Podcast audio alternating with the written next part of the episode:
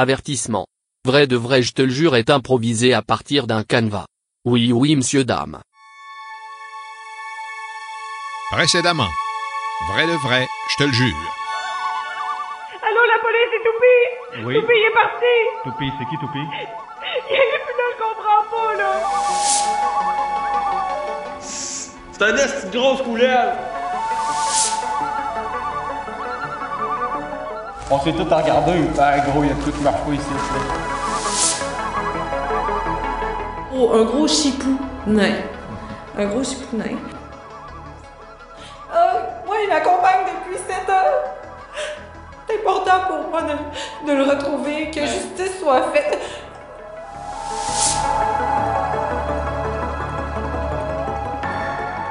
Tout ce qui vous sera raconté ici est vrai. Vrai, de vrai, je vous le jure. Je suis le détective de l'étrange. Et je poursuivrai jusqu'à ce que j'aie toutes les réponses. Vrai de vrai, je te le jure. Enquête numéro 1. Mystère au barrage. Épisode 2. Vous avez un nouveau message. Ouais, salut, c'est Timon. Timon, c'est oui. Écoute, euh, j'ai entendu parler de ton histoire, là, à, à propos du serpent, euh, serpent du lac. Je pense que t'es jeune sur Facebook, là? C'est pas les premiers à l'avoir vu, cette bébête-là, fait que... euh, Appelle-moi donc, j'ai des affaires à te.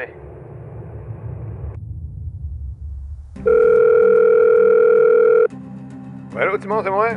Comment ça va? Good. Les histoires Ben, voulant qu'un hein, serpent tu sais, habite la euh, rivière et le lac Saint-Charles ne sont pas nouvelles. Mon ami Timothy Oui m'a guidé sur une piste intéressante, une légende Wendat qui parle d'un grand serpent, Kabir Kuba. Non, non, non, tu peux pas compter n'importe quoi, là. Non, non, c'est important que tu rencontres un vrai spécialiste de l'histoire Wendat. Une personne qui connaît l'histoire du lac et de la rivière, tu sais. Toutes les légendes qui viennent avec. Timothy Oui fait référence, entre autres, aux nombreux exploiteurs entourant l'attrait pour les monstres aquatiques et les fake Indians qui sévissent un peu partout en Amérique. T'es bien fait de m'appeler, là, parce qu'avec euh, tout ce qu'on entend, là, tout ce qui est arrivé, là, euh, moi, je veux, je veux être certain d'avoir la vraie, de vraie histoire. Comprends-tu? Ah, mais oui, c'est sûr, là. Les, les histoires de monstres de lac, les légendes amérindiennes, tout ce qui, tout ce qui entoure notre culture, là, ça attire les profiteurs, c'est certain. Tu sais, du monde qui se font passer pour des Amérindiens, là. Il y en a encore en masse aujourd'hui, puis tu sais, je pourrais t'en sortir à pelleter des noms. Timon est un journaliste d'enquête à la télévision d'État. Il s'est fait remarquer dans ses nombreux reportages caméra cachée, dans lesquels il démasque des profiteurs et imposteurs. Eh, mais moi, l'an passé, il y a eu une histoire, là, avec un gars de la Mauricie. C'est vrai? Oui, oui, ben, il venait de Québec, là, puis il s'est installé là-bas. Euh, un, un genre de charlatan. Il donnait des consultations privées, se faisait passer pour un chaman aquatique inou. Dieu seul sait ce que ça veut dire. Timon Tiwi nous rappelle ce reportage primé de l'émission Investigation de la télé d'État. Avec une caméra cachée, le journaliste avait réussi à démasquer la supercherie d'un faux chaman Alors, ça, ça a été un de tes meilleurs coups, hein? Hey. Non, mais c'est- mais dangereux, ça. Le gars se faisait passer pour un, quasiment un médecin et posait un diagnostic comme ça, là. Si, le monde n'a pas de cœur. hein. Et moi, moi, la fin, c'est que je le connaissais, le gars. C'est pas un inou pendant tout. C'est un gars de la Redville. Je suis allé à Poly avec en 96, là. Hein? Mais non, il a jamais été médecin ou psychologue, non, non. Il J'espère. est jamais allé à l'université, il a même pas été au cégep. Hey, c'est à peine si je, je pense qu'il a même pas passé ses maths de secondaire 4, fait que son, son diplôme secondaire, il l'a passé ça a fait, hein. Oh là là. Ok, fait que, euh, fait que toi, pour l'histoire du serpent qui habite Oui. bas, là, Oui, tu oui, oui, une vraie conteuse Wendat, euh, madame Yolande Okia Picard. Ben, c'est super, ça. Fait que euh, tu vas aller la rencontrer, check, je te prends un petit rendez-vous. Ben, merci beaucoup. Parfait. Bon, on se fait ça de même, de bord. Merci, Timon.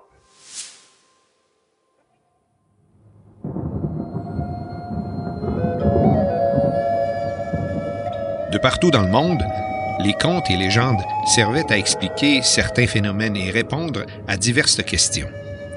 Les Wendat avaient expliqué l'apparition d'un grand serpent dans la rivière Saint-Charles et la présence de la chute Kabir Kuba, tout près du village de Wendake. Nous, les Wendat, on est arrivés ici en 1697. Fait qu'il faut savoir que la légende de Kabir Kuba, elle se passe au moment où il y a et des Autochtones et des, de l'autre côté de la rivière maintenant des allochtones.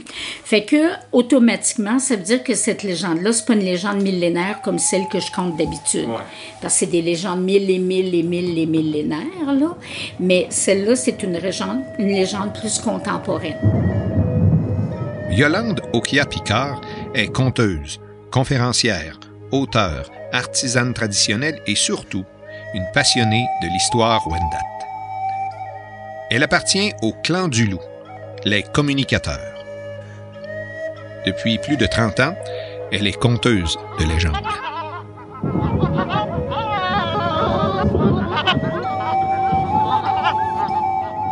La légende de Kabir Kouba raconte qu'ayant eu vent des troubles régnant dans le village, un grand serpent qui dormait dans les Laurentides depuis des années décida qu'il était temps d'y mettre fin. On était établi ici, puis il y avait des Québécois, on va dire des, des allochtones, parce qu'on ne parlait pas de Québécois à cette époque-là, qui étaient installés de l'autre côté de ce qu'on appelle la rivière. Nous, on appelle ça Akiawanrak. Et il y avait des disputes immenses, il y avait des disputes épouvantables entre les Autochtones et les Allochtones. Il y a eu une grosse, grosse, grosse orage avec des bruits là, comme on n'avait jamais entendu. Puis Kabir Kouba, le grand serpent, lui en avait comme un écœurette aigu. Là. il, était, il était tanné d'entendre toujours ces chicanes-là entre un et l'autre. Fait que ce soir d'orage-là, il a décidé qu'il ferait une coupure entre les deux. Moi, je pense qu'il est justement parti du lac Saint-Charles parce qu'il il, il est arrivé, puis il a commencé à creuser dans le roc, parce que tu sais que nous, ici, on est bâti sur, sur le roc. Hein? Et la tête de la chute ici, les géologues appellent ça le, le gros orteil du bouclier canadien. Le serpent se fraya un chemin du lac Saint-Charles, à travers les forêts et montagnes, écrasant les arbres sur son passage, et il descendit jusqu'au village huron de Wendake. Puis lui, il s'est envenu en croquant ce roc-là pour creuser un tunnel entre les deux, puis rendu à la chute, il a creusé plus creux. Puis après ça, il est parti en faisant son sillonnage pour enfin séparer les deux. Puis ça a été longtemps que tu avais à aller passer beaucoup plus haut en montant vers le lac Saint-Charles pour être capable de passer à pied. Alors ça, ça fait que ça a laissé le temps au peuple de réfléchir, puis de s'assouplir, puis de, de laisser tomber les petites guéguerres. Aujourd'hui encore, on peut entendre le grondement de Kabir Kouba si vous visitez son parc près de sa chute. On peut aussi y constater la forme tortueuse de la rivière. Mais il y a d'autres choses. il y a d'autres choses qui viennent nous dire. La nuit était sombre et se mit à Après de longues recherches, Yolande Okia-Picard relève dans de nombreux volumes historiques des histoires du fameux serpent de la rivière Akiawanrak, la rivière Saint-Charles. Un bruit dans la forêt comme si un corps pesant s'y fût frayé un passage, en écrasant les arbres et les arbrisseaux par où il passait. La terre trembla comme quand les soldats traînent un gros canon dans les rues de la ville de Québec. Dans toutes ces œuvres, on fait sensiblement la même description du monstre. Ce reptile avait une longue crinière comme un cheval, et à mesure qu'il la secouait, il en sortait des flamèches qui pétillaient comme un sapin embrasé. Dans toutes ces histoires, Kabir Kouba se manifeste, toujours par un grand grondement, afin que cessent les bisbilles et les mésententes.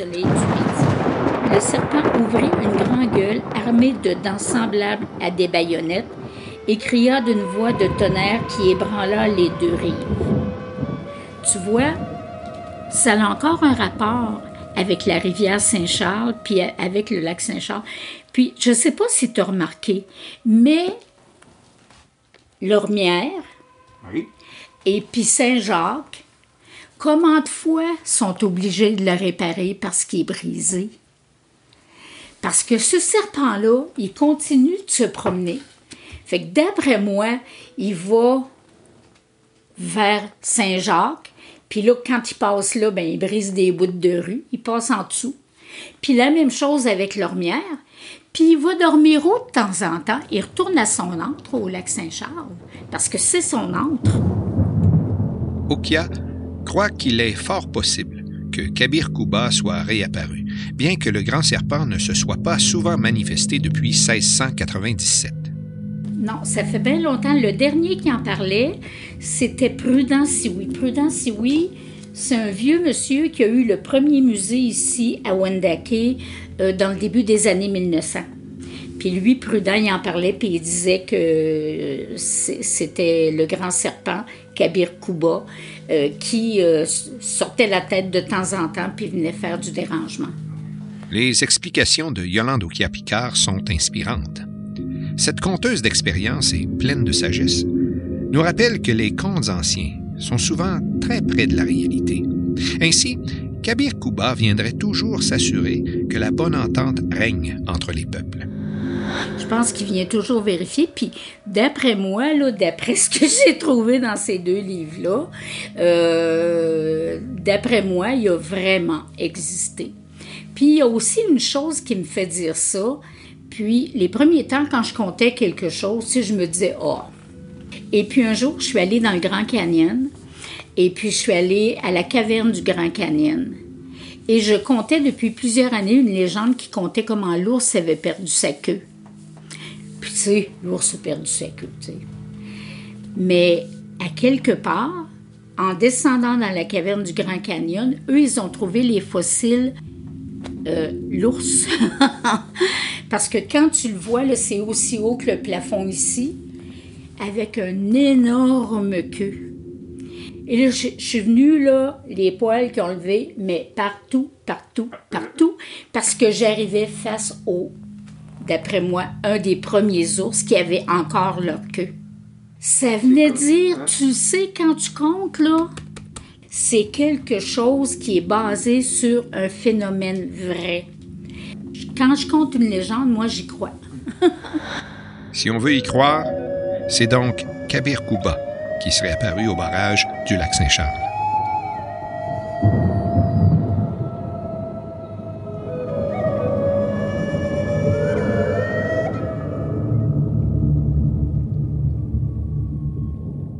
Qu'en est-il de la science maintenant? Quelles explications fait-elle de ces observations et ces légendes à propos des monstres lacustres et principalement du grand serpent de la rivière Akiawonrak?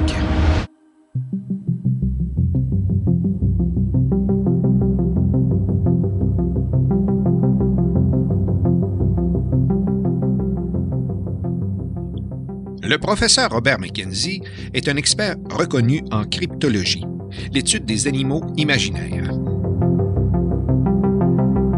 Il possède des connaissances et une culture générale hors de l'ordinaire. Après un événement malheureux il y a quelques années, le professeur Robert McKenzie quitte l'Université Laval pour fonder sa propre université, l'Université Mackenzie. Le professeur possède, entre autres, huit doctorats, 14 certificats honorifiques internationaux et des dizaines de certificats Grandes in Meritum. Il est docteur en théologie, en biologie, en sciences littéraires, en médecine animale. C'est une sommité internationale en études mythologiques nordiques et bien sûr, docteur Reri cum naturalias en cryptologie. Lorsque je l'ai rencontré, j'ai eu l'impression de suivre des cours dans chacune des facultés de l'Université Mackenzie, comme si j'avais eu un grand tour de toutes les classes, de tout ce qu'on pouvait y étudier j'ai d'abord eu une leçon de philosophie. Nous sommes en fait en présence vraiment avec ces bêtes de métaphores vivantes, euh, si on veut, un mélange parfait. De théologie biblique. Euh, le Léviathan, qui est un mot qui vient de l'hébreu, est présent dans la Bible à, plein d'endroits. C'est une espèce d'équivalent marin de la fameuse bête. En mythologie scandinave. Qu'on peut comparer, par exemple, dans la mythologie nordique au Jormungandr, après quelques heures de discussion, j'avais la tête pleine d'images, d'hypothèses, d'archives de toutes sortes. Je me suis alors permis de remettre le professeur McKenzie à l'ordre. oui, je l'avais pas vu comme ça, c'est vrai. Parce que je peux arriver que je m'é- que je m'éloigne, que je me perde dans les profondeurs de... où, où nous sommes en train de nager présentement. Permettez-moi cette métaphore euh, aquatique. C'est à ce moment que Robert Mackenzie s'est transformé en historien canadien. La leçon qu'il m'a donnée alors pourrait appuyer l'affirmation selon laquelle les nations autochtones connaissent les monstres lacustres depuis des millénaires. Vous savez, nous avons quand même une, euh, histoire euh, un peu partout au Canada et au Québec de plusieurs monstres marins. Voyez-vous, au moment où Jacques Cartier est arrivé, c'était euh, tout près du village iroquoien d'Hochelaga. 75 ans plus tard, donc lors du passage de Samuel de Champlain, il n'y avait aucune trace de ce fameux village euh, dont parlait euh, Cartier dans ses écrits. Certaines théories disent en fait euh, que le peuple autochtone s'était déplacé à cause de la présence de l'énoussique, qui serait même encore vivant de nos jours. Alors, un terrible monstre marin caché dans le- les profondeurs du lac des Castors. Euh, le Castors, oui. Sur l'île de Montréal, Oui, sur l'île de Montréal, directement, donc en plein centre-ville. Euh, On, a- on a quand même une histoire. Puis, c'est au biocryptologue que je me suis adressé. Je lui ai demandé si, selon lui, la présence d'un monstre lacustre à Québec était possible. Alors, il faut surtout pas y aller avec des conclusions trop hâtives. Il faut attendre d'avoir des, des preuves de véritable... euh, quelque chose sur lequel on peut s'appuyer avant d'affirmer euh, qu'on est en, en présence d'un, de ce qu'on pourrait dire peut-être un, un monstre marin, un- une cryptide. Après lui avoir confié le but de mon enquête, j'avais besoin de connaître ce qu'il me fallait pour prouver hors de tout doute l'existence du monstre. Comme un bon scientifique, le professeur m'a donné les conseils suivants. En fait, il y aurait deux choses. La première étant évidemment euh, un enregistrement. La deuxième étape, c'est d'avoir quelqu'un, un spécialiste, euh, par exemple euh, moi, qui va approuver cet enregistrement. Écoutez, je- j'ai, du temps, si vous voulez. Euh, présentement, les- les- c'est quand même tranquille euh, de- du point de vue des, des créatures mythiques. Pour appuyer ses dires, le professeur a sorti des documents, des cartes, des graphiques, des dessins de toutes sortes. c'est difficile de, de statuer sur exactement la, la, la nature de la bête. Reptile, poisson peut-être, euh, ou euh, dans, certains cas, on a déjà parlé euh, de la famille des lombriques, donc peut-être un ver de terre. Écoutez, je l'affirme pas. Je, je- je ne peux pas le prouver. Un lombric géant. C'est possible. Le niveau du lac Saint-Charles a été rehaussé à deux occasions. D'abord, en 1934, puis en 1950, créant des conditions idéales pour la création d'un dépôt végétal, un immense tas de compost aquatique. un immense buffet à volonté, si on veut, pour, euh, pour ce lombric qui, qui se nourrit, en fait, euh, soit des fonds marins, des algues, etc. Tout ça. Il serait donc possible de l'attirer avec des végétaux. Une bonne quantité, j'imagine. Pourquoi pas un échantillon de quelques échantillons de compost? Comme on dit, peut-être un, un sio. Euh, oui, un sio, euh, une barquette, euh, une chaudière, euh, barouette, peut-être aussi. Des Ben, Allons-y pour la barouette. J'étais impressionné par toutes les connaissances du professeur Mackenzie. Je quittais son petit appartement de trois pièces et demie, l'université Mackenzie, avec une tonne d'informations pour la suite de mon enquête. Mais il y avait un éléphant dans la pièce. Avant de partir, nous nous devions d'avoir une dernière discussion à propos de son départ de l'université Laval et du surnom qu'on lui a alors attribué. J'ai jamais vraiment parlé euh, de ça, mais bon, vous m'êtes sympathique et puis euh, ça fait quand même longtemps que j'ai parlé à des gens. On a trouvé un os très étrange qu'on n'était pas capable d'identifier. Alors, euh, ils ont fait appel euh, à mon expertise. euh, quel était ce- ce- cet os? De quel animal cela pouvait provenir? Finalement, c'était, euh, vous savez, lorsque lorsqu'arrive l'Halloween, euh, c'était simplement une espèce d'os qui provenait de, d'un dolorama. Ben, comme c'est ça, c'est un, os euh, sur lequel je me suis, qui dirait, cassé les dents, euh, et que je faisais beaucoup euh, ce- ces recherches dans mon, temps libre, dans mon, comme on dit en anglais, dans mon, spare time, eh bien, euh, ils ont décidé de m'appeler euh, Robert Sperib McKenzie. Avant de fermer la porte, le professeur Mackenzie m'a prévenu que ma quête pour le monstre était aussi une quête personnelle et intérieure. Ah, Est-ce que c'est ce qui arrive? Hein? Nietzsche en parlait. euh, oui, si on regarde dans l'abysse, l'abysse regarde en nous.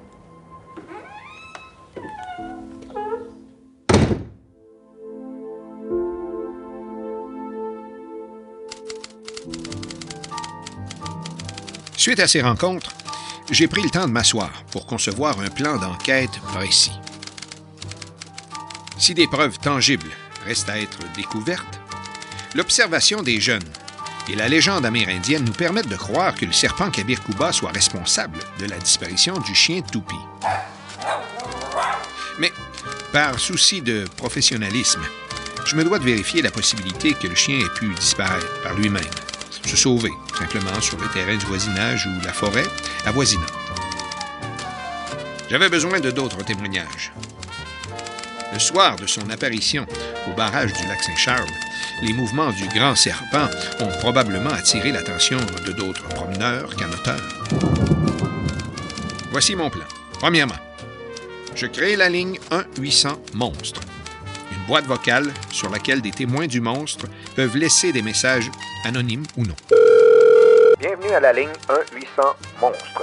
Welcome to the line 1 Fallait être patient. Laisser le temps aux témoins d'être assez en confiance pour se confier. Vous avez aucun message. Deuxièmement, j'ai fait le tour du quartier d'Ariette et Conrad afin de rencontrer quelques voisins et recueillir des observations. Et là, surprise. J'ai réalisé que le petit chien toupie ne fait pas l'unanimité dans le voisinage. Comme nous le prouvent ces extraits du dernier conseil de quartier du lac. Que la voisine, euh, enfin son petit chien, là, son caniche, n'arrête pas d'aboyer, c'est vraiment très dérangeant. Japage, on n'est plus capable. Ça arrête pas, ça, de jour puis de nuit. Je sais pas, c'est une hypocrite et bizarre. Je l'aime pas. Elle fait exprès avec son chien, je suis sûre qu'elle fait exprès. Alors, s'il vous plaît. Alors. Alors, merci. Merci, madame. Bon. Alors, dans ce dossier-là, les petits animaux de compagnie, le conseil de quartier continue à travailler très fort, je peux vous assurer de ça. Et puis ce soir, là, je peux dire à tout le monde, on vous a entendu. Je sais qu'il y a une nécessité de répondre à votre inquiétude journalière qui vous interpelle, vous les citoyens, peu importe votre âge, votre adresse, peu importe si vous avez un chat, un chien ou si vous n'avez pas, on a tous une responsabilité qui nous oblige à aller de l'avant dans une solution humaine respectueuse et plus juste pour le quartier. Alors moi, j'ai confiance. Merci.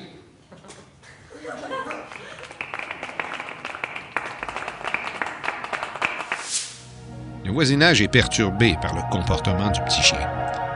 Les voisins se plaignent, protestent et font appel aux autorités. Ce que nous confirme le constable Caron du service de police. Mais euh, est-ce que la police est souvent intervenue dans cette rue-là à propos du chien qui dérange? Un peu trop. Un peu trop, on s'entend, là. C'est un chien, puis ça a l'air même que dans le quartier, les gens sont pas capables de sentir ce chien-là. là. Euh, on est passé une fois devant le domicile pour euh, lui demander si c'était possible de calmer son chien, mais après ça, on, on a vraiment d'autres choses à faire, là. Maintenant, un chien qui jappe, on, on passe à autre chose, là. D'autres chiens, d'autres chiens fouettés.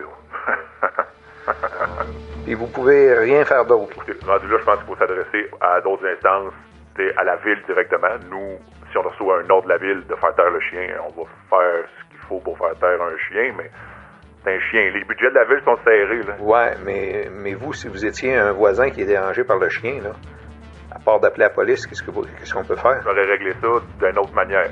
Mais je suis pas le voisin, puis je représente euh, une autorité responsable, puis on continue à le faire. Toutes ces informations sur le voisinage m'ont rappelé une hypothèse émise par Conrad Ganel lors de ma dernière visite.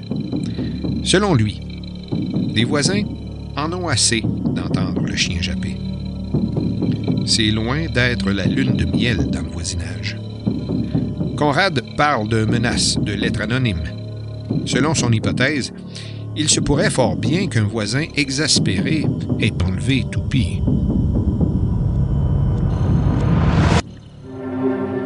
C'est pas que c'est les voisins qui ont de ce petit voyage de ton chien, Chris. Petite patente à gosse qui jappe tout le temps? Hey, hey, Ben, la yeah. matinée, là, moi, t'es un voisin, il aurait crissé un coup de pelle assez vite. Ben voyons donc. Vous soupçonnez les voisins, si je, com- si je comprends bien, vous Ah, les voisins, ils nous envoient des lettres anonymes, c'est quasiment que c'est pas comme dans les journaux avec. Je pense que c'est un voisin qui a fait ça? Sûr que que c'est un voisin. C'est qui? Ben c'est qui? Je C'est sais qui? pas. Ben tu sais pas. bon, La rue qui? en entier, elle haït ton petit chien. J'étais, moi j'étais seule dans le, dans le sentier, j'ai vu personne dans le sentier. Et là vous me dites, vous dites qu'il est arrivé un événement. Pourquoi? Pourquoi il n'y aurait pas de lien, hein? T'étais, t'étais-tu là toi? Non, t'étais où toi? De toute façon, moi j'ai essayé de t'appeler. J'étais à la maison. Non, je t'ai appelé. J'ai appelé. J'avais les écouteurs, ses oreilles. Vous avez aucun message. Est-ce que les deux jeunes ont réellement vu quelque chose cette soirée-là au barrage? Ils sont les seuls à avoir aperçu le grand serpent et la disparition du petit chien toupie, ça semble avoir réglé un important problème dans le quartier. Faute de preuves, j'étais sur le point de clore le dossier. Vous avez un nouveau message. Euh, bonjour, euh, j'ai euh, j'ai vu vos affiches. Euh, puis, euh, ben moi c'est Julien Lamar, je suis an- animateur de Lac Venture euh, Chasse et Pêche. Là. Moi, le, fameux monstre, je, pense que je l'ai vu. En fait, je suis pas mal sûr que je l'ai vu. Là. Je, suis sûr que je l'ai vu. C'était- vraiment quelque chose. Puis, je pense que j'ai besoin qu'on en parle. Je t'attendais. Mon cœur était plus glacé que l'hiver. Jour après jour. Enfin, j'avais un nouvel élément intéressant. On dit que les bêtes peuvent sentir le danger. Le soir de sa disparition, Toupi avait-il senti le grand serpent Kabir Kuba? S'était-il approché malheureusement de la rivière? Plus glacé que l'hiver. Avec ce nouveau témoin, nous pourrions avoir une preuve de l'existence de cette bête mythique du lac Saint-Charles.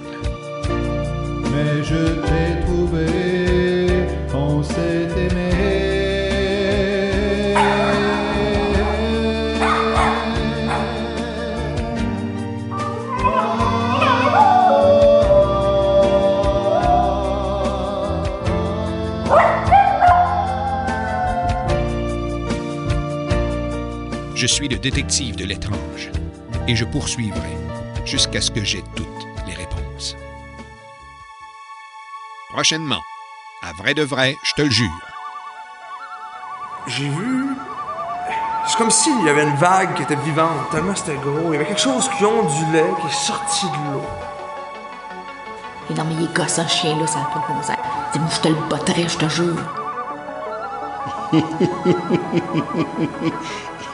Je se dis ce que vous cherchez. Vous voulez pas parler à Billy? C'est ma tortue.